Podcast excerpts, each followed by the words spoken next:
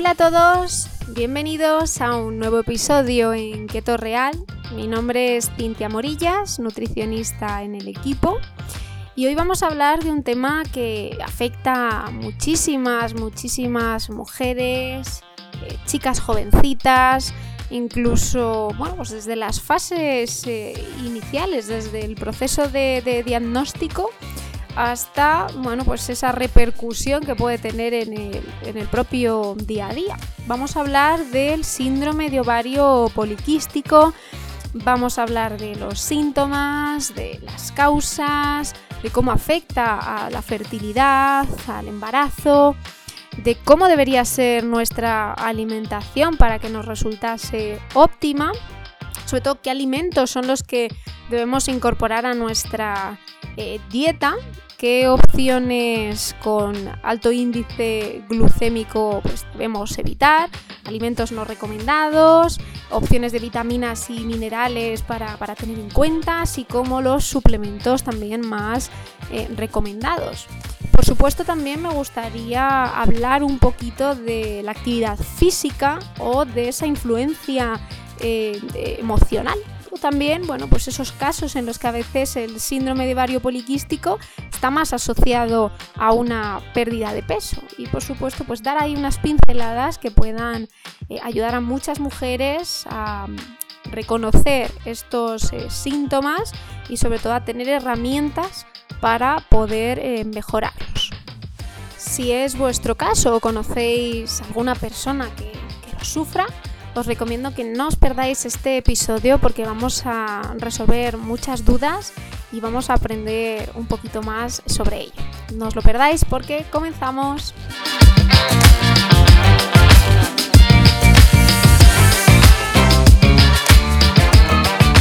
Vamos a empezar definiendo qué es el síndrome de ovario poliquístico.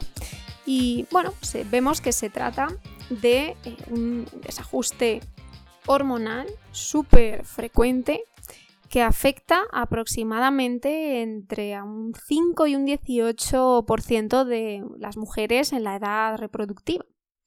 Es un trastorno multifactorial y se caracteriza pues, por un cuadro clínico eh, bastante heterogéneo. Al final está determinado por diferentes signos y síntomas lo que en algunos casos eh, genera ciertas dificultades para su diagnóstico.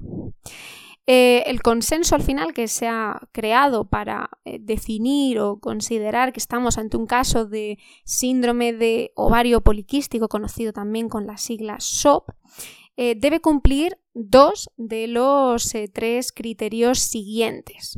por un lado, la disfunción del ciclo menstrual, eh, en segundo lugar, el hiperandrogenismo clínico o bioquímico, es decir, pues, la aparición de hirsutismo, acné o incluso alopecia. Y por último, criterios ecográficos, es decir, una morfología ovárica eh, poliquística. El síndrome de ovario poliquístico, en general, se produce cuando la hormona femenina luteinizante o LH o los niveles eh, de insulina en sangre están muy elevados y esto da lugar pues, a una mayor producción ovárica de testosterona. Es cierto que existe una gran eh, diversidad étnica a la hora de valorar las distintas eh, manifestaciones clínicas de las mujeres que padecen este síndrome. ¿Qué síntomas o signos están asociados al síndrome de ovario poliquístico? Bien, pues vemos sobre todo los ciclos menstruales muy irregulares. Eh, puede haber amenorrea, que al final es la ausencia de menstruación, que puede ocurrir en torno en el 70% de, los casos. Em, en otros casos también encontramos oligomenorrea, que va a ser que disminuye el número de menstruaciones. Al final hay ciclos más largos que suelen ser pues, superiores a los 35 días. En otros eh, casos encontramos polimenorrea, que eh, supone que va a haber periodos de menstruación muy frecuentes o que los ciclos van a ser más cortos, en este caso inferiores a 25 días. O hipermenorreas, que supone pues, que la menstruación va a ser de larga duración, abundante y dolorosa. Otro de los signos o síntomas que encontramos asociados va a ser el síndrome premenstrual muy acusado. ¿Esto qué quiere decir? Pues que va a haber diferentes cambios físicos, que puede haber náuseas, aumento de peso, fatiga, dolores de cabeza, mayor irritabilidad, alteración de la libido, bueno, pues ese estado de ánimo quizá un poquito más eh, depresivo, incluso cambios en, la conducta. Eh, al final vemos que estos síntomas aparecen en la fase lútea del ciclo menstrual una semana antes de la menstruación. Y en este caso, pues las mujeres que tienen eh, síndrome de ovario poliquístico los suelen tolerar bastante peor. También observamos problemas de, fertilidad.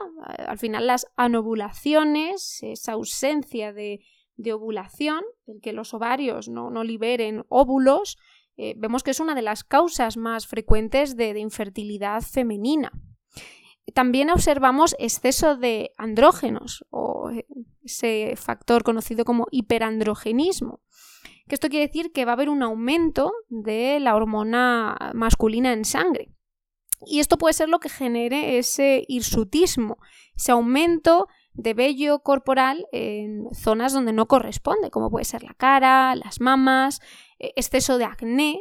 Eh, al final hay un exceso en esa sobreproducción de, las glándulas sebáceas.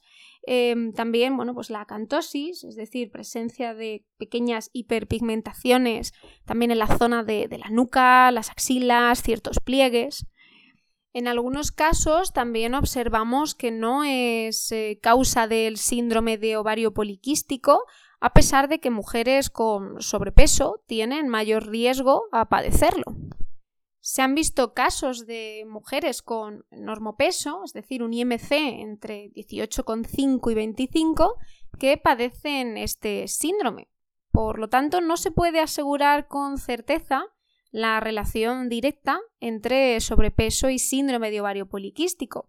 Sí que está asociado pues, a un porcentaje de grasa corporal elevado, sobre todo si estamos hablando de grasa visceral. El factor que sí que tiene una relación mucho más eh, directa es la insulinoresistencia, es decir, la resistencia a la insulina en el síndrome de ovario poliquístico se debe al defecto o la incapacidad por parte del receptor muscular de insulina de captar la glucosa, dando lugar a un aumento de esta en sangre. Por lo tanto, pues mujeres que sufran eh, síndrome eh, de ovario poliquístico van a estar también mucho más expuestas o van a tener más riesgo de sufrir complicaciones, entre ellas pues diabetes, aterosclerosis, hipertensión, infarto, aborto, enfermedad coronaria, etc. Eh, vemos también que al tratarse de un síndrome no solamente hay que abordarlo de forma ginecológica, sino que hay que tener en cuenta pues, el estilo de vida de, las personas. Y aquí pues surge un poco eh, la duda de si es lo mismo ovario poliquístico que síndrome de ovario poliquístico, ya que en muchas ocasiones pues estos dos términos se confunden y vemos que no significan eh, lo mismo. Por eso la Asociación Española de Síndrome de Ovario Poliquístico va a definir el ovario poliquístico con el diagnóstico ecográfico, no significa tener quistes en los ovarios y puede o no acompañarse de sintomatología, mientras que el síndrome de ovario poliquístico sí que viene caracterizado pues, por una serie de signos y síntomas que ya hemos eh, comentado anteriormente y el tener ovario poliquístico no implica que vayamos a tener un desajuste hormonal, a diferencia del síndrome de ovario poliquístico, pero sí que suele tener ciclos irregulares, por lo que pues, pueden tener también problemas de cara a la fertilidad, embarazo, etc. También observamos que a pesar de haberse realizado muchísimos estudios, se desconoce la causa exacta del síndrome de ovario poliquístico. Eh, es cierto que la mayoría de los estudios y expertos eh, coinciden que se trata pues, de una entidad eh, multifactorial en la que los factores genéticos pues, tienen un gran, un gran peso. Eh, hay muchos genes ya vinculados con las hormonas eh, producidas por la hipófisis, que al final son las que se encargan de liberar esas hormonas femeninas, tanto la LH como la FSH. Y otras hormonas que están relacionadas también con la insulina y con sus receptores. A priori, pues las causas más estudiadas eh, son las siguientes. Por un lado, esa alteración hormonal, que como vemos, pues la glándula pituitaria va a ser la encargada de segregar esas hormonas femeninas, tanto la luteinizante o LH o folículo estimulante o FSH. Y en el caso del síndrome de ovario poliquístico, pues lo que ocurre es que hay una descompensación en la producción de estas hormonas y se segrega mayor cantidad de la hormona luteinizante que de la folículo estimulante. Mientras que en situaciones eh, normales debe ser al revés. ¿Qué observamos? Pues que esta descompensación da lugar a una mayor producción de andrógenos. ¿Y esto qué genera? Pues que esos niveles elevados de hormonas eh, masculinas pueden evitar el desprendimiento de un óvulo del ovario y van a impedir la ovulación y al final van a alterar el ciclo normal de la mujer. Esa podría ser una de las posibles causas. Y por otro lado, eh, se contempla también el caso de la hiperinsulinemia, que al final vemos que la insulina es la hormona producida por el páncreas que interviene pues, en todo ese aprovechamiento metabólico de nutrientes y se encarga principalmente de regular la cantidad de cosa en sangre hasta convertirla en energía. En mujeres con síndrome de ovario poliquístico se observa una alteración en los receptores de la insulina, dando lugar a un aumento de la glucosa en sangre. Entonces, al final, el páncreas, como respuesta compensatoria, fabrica una mayor cantidad de insulina y esa sobreproducción pues, va a tener consecuencias directas en el ovario. Vemos que se producen niveles de testosterona de una manera mucho más abundante y aparecen esos síntomas típicos del síndrome, como habíamos eh, comentado. Aún así, también tenemos que tener en cuenta otras posibles causas, como son el estrés, la carga emocional, eh, la alimentación o estilo de vida, eh, el sedentarismo, ya que pueden impactar y generar cambios en el sistema hormonal. Vamos a hablar un poco ahora también de cómo afecta esto a embarazo, al tema fertilidad, que también es algo que preocupa a muchísimas eh, mujeres. Bien, pues con respecto a la fertilidad podemos decir que las eh, mujeres con síndrome de ovario poliquístico ya veíamos que tendrían problemas en el ciclo menstrual, que al final ocurre esa anovulación, que es eh, la primera causa de infertilidad en estas pacientes, pero tenemos que tener en cuenta también la resistencia a la insulina y las alteraciones en el desarrollo del endometrio que van a estar asociadas son las que al final pueden ocasionar un impacto eh, negativo en la fertilidad y ser al final pues mucho más eh, grave. Entonces, por este motivo, eh, entre un 85 y un 90% de las mujeres que no ovulan y quieren concebir, pues normalmente acuden a centros de reproducción asistida. Aunque esto no significa que no puedan quedarse embarazadas de forma natural, ya que también tenemos que en torno al 60% de mujeres con síndrome de ovario poliquístico son fértiles y pueden concebir en un periodo inferior a 12 meses. El problema no está en que puedan reducirse sus posibilidades de quedarse embarazadas de forma espontánea eh, por no ovular todos los meses. ¿Qué ocurre también durante el embarazo? Pues vemos que las mujeres con síndrome de ovario poliquístico pues pueden tener más riesgos de determinadas complicaciones durante el embarazo, desde casos de diabetes gestacional, hipertensión, preeclampsia, eh, aborto prematuro y enfermedades pues eh, comunes como el síndrome metabólico, esa insulinoresistencia y el hiperandrogenismo, pues al final puede aumentar los riesgos en el feto. Eh, diversos estudios afirman también que estos bebés son más propensos a ser más grandes para su edad gestacional y normalmente pues es fácil que eh, estas mujeres tengan que tener cesáreas espontáneas y bueno pues puedan tener más complicaciones en su embarazo o en el parto aunque hay excepciones y no se puede generalizar ni sería la norma. Y ahora bien, ¿qué alimentos sería recomendable eh, incluir o incorporar en, nuestra dieta en el caso de que suframos este síndrome? bueno, pues sí que nos interesa mucho controlar el tipo de carbohidratos que, vamos a, consumir. En concreto, pues sí que es interesante el aporte de ciertas frutas y ciertas verduras, porque van a ser ricas en vitaminas, en fibra, en minerales, antioxidantes, y al final eh, forman parte eh, de una manera pues muy sólida y muy clara de lo que es una alimentación saludable y equilibrada. Imaginaos un plato sin una opción eh, verde, pues nos quitaría mucha variedad, mucho color, mucho disfrute. Y también vemos que al final son opciones que tienen una densidad calórica muy baja, además de un gran efecto saciante, por lo que son buenas aliadas, sobre todo en los casos de síndrome de ovario poliquístico que van asociados a un exceso de peso en forma de grasa, como veíamos, que puede tener esas complicaciones de si tenemos mayor cantidad de grasa visceral, pues eh, que, todo esto sea mucho más eh, complejo. Entonces, sí que nos interesa también el filtrar un poquito. En el caso de las frutas, pues nos interesan opciones que tengan un índice glucémico al final más bajito. Em, podemos optar por eh, opciones como las fresas, arándanos, eh, cerezas, que suelen tener también un índice eh, glucémico más bajo, y comer otro tipo de opciones de frutas pues más puntuales.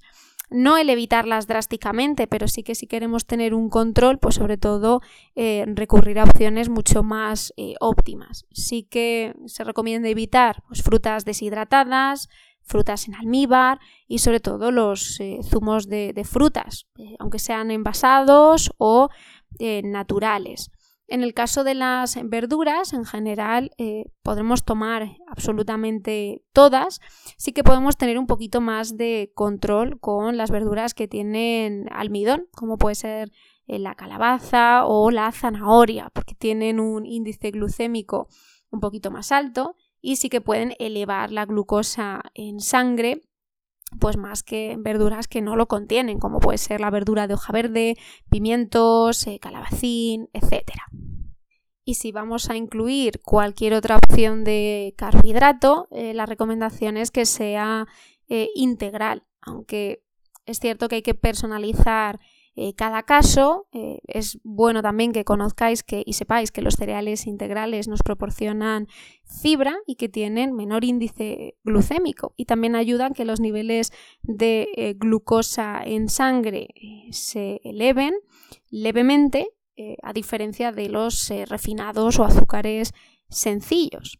También, bueno, pues este tipo de opciones puntuales nos pueden ayudar a reducir el riesgo de inflamación. Entonces, bueno, pues opciones como la quinoa, el trigo sarraceno de manera puntual, pues puede ser una opción también viable. Aún así, no se recomienda abusar en exceso de estas opciones por la eh, inflamación que puedan generar, pero un consumo moderado y puntual podría estar bien.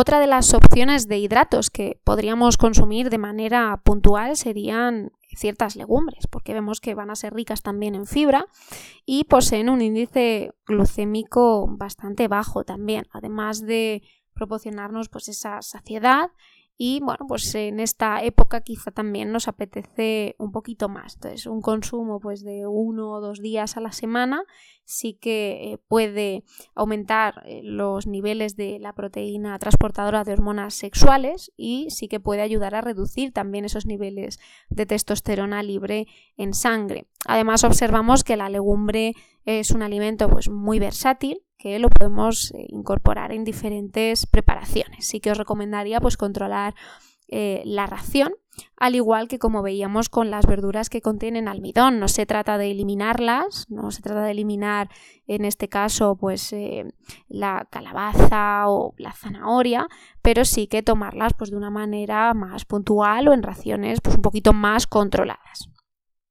En cuanto a la proteína, pues vemos que no van a elevar los niveles de insulina como los hidratos, entonces van a ser saciantes y súper recomendables. Su consumo se asocia y facilita esos procesos de, bajada de peso en forma de, grasa.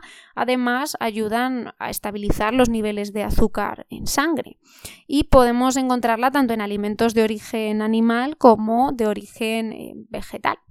No hay una ingesta proteica eh, estándar y normalmente pues eh, hay que ajustar esa recomendación, personalizarla en función pues del ejercicio que realice la persona, de sus necesidades nutricionales y de otros factores. Y con respecto a las grasas saludables, sobre todo se recomienda el consumo de grasas con alto contenido en omega 3, ya que vemos que eh, este tipo de grasas ayudan a la sensibilidad a la insulina, así como a reducir los niveles de colesterol en sangre. Vemos que algunas mujeres con síndrome de ovario poliquístico pueden tener también los niveles de prolactina eh, elevados, dando lugar también a alteraciones del ciclo menstrual y también pues, pueden desencadenar problemas de fertilidad. Por tanto, pues incorporar el consumo de grasas saludables para eh, conseguir elevar esos niveles de colesterol HDL, que va a ser súper importante para la óptima producción de, hormonas sexuales, pues sería eh, súper recomendable. Y ¿Dónde podemos encontrar o en qué opciones encontramos esta grasa de forma natural? Pues en frutos secos, semillas, yema del huevo, aguacate o en un buen aceite de oliva virgen extra. Ahí vemos que serían opciones Por otro lado, ¿qué alimentos nos recomendamos? Pues hidratos de carbono simples porque nos elevan muy rápidamente la glucosa en sangre y esto aumenta la posibilidad de esa resistencia a la insulina, así como del peso corporal en forma de grasa, o sea que es recomendable evitar todos los ultraprocesados como bollos, cereales, chocolates, helados, dulces, bueno, el propio azúcar. Hidratos de carbono refinados, que al final vemos que son carbohidratos que no tienen ningún tipo de valor nutricional. Eh, no nos aportan mucho más nutrientes más allá del almidón. Y encima, en todo el proceso de refinamiento, se están perdiendo grandes cantidades de micronutrientes que sí que son interesantes, pues eh, por eso es recomendable controlar y evitar pues pan, pastas, arroz blanco, cereales azucarados, bueno, pues todas esas opciones es interesante evitarlas y sacarlas de nuestra alimentación diaria. En bollos, por supuesto, pues porque al final son opciones muy ricas en azúcares, ricas en grasas saturadas y harinas refinadas, em, y al final es contraproducente para todos los síntomas que aparecen en el síndrome de vario poliquístico. Zumos de frutas, como veíamos, pues al final es mejor optar por la pieza de fruta entera y reducir la opción del zumo, porque nos estamos quitando también parte de nutrientes y estamos ingiriendo mucho más azúcar y raciones mucho más grandes de las que tomaríamos eh, con la fruta sólida. Eh, con respecto a los lácteos, pues tenemos ahí un poco de, de polémica. Sí que hay evidencias de que la leche puede contribuir al aumento de andrógenos, empeorando el acné y el hirsutismo.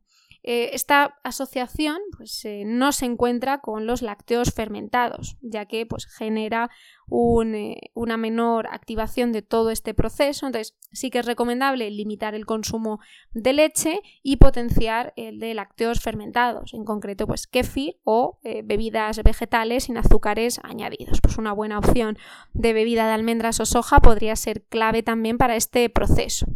Más opciones que debemos evitar, refrescos y alcohol, por supuesto, porque elevan la glucemia en sangre, empeoran eh, la resistencia a la insulina y al final su consumo perjudica gravemente a nuestra salud.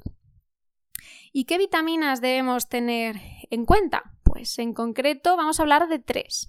Vamos a hablar del inositol, del ácido fólico y de la vitamina D.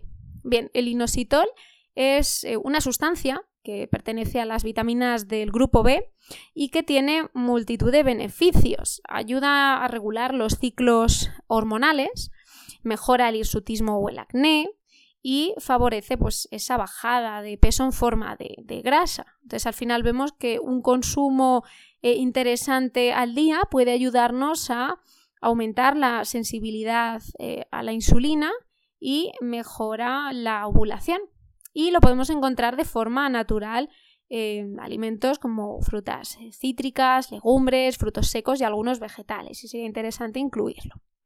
El ácido fólico, que también es característico, o vitamina B9, puede ayudar a tratar la infertilidad. Eh, numerosos estudios han demostrado que la suplementación con eh, ácido fólico e inositol mejora la sintomatología de las mujeres y de sus ciclos menstruales. ¿Dónde encontramos el ácido fólico? Pues generalmente en eh, vegetales de, hoja verde, en algunas frutas y en algunas legumbres también.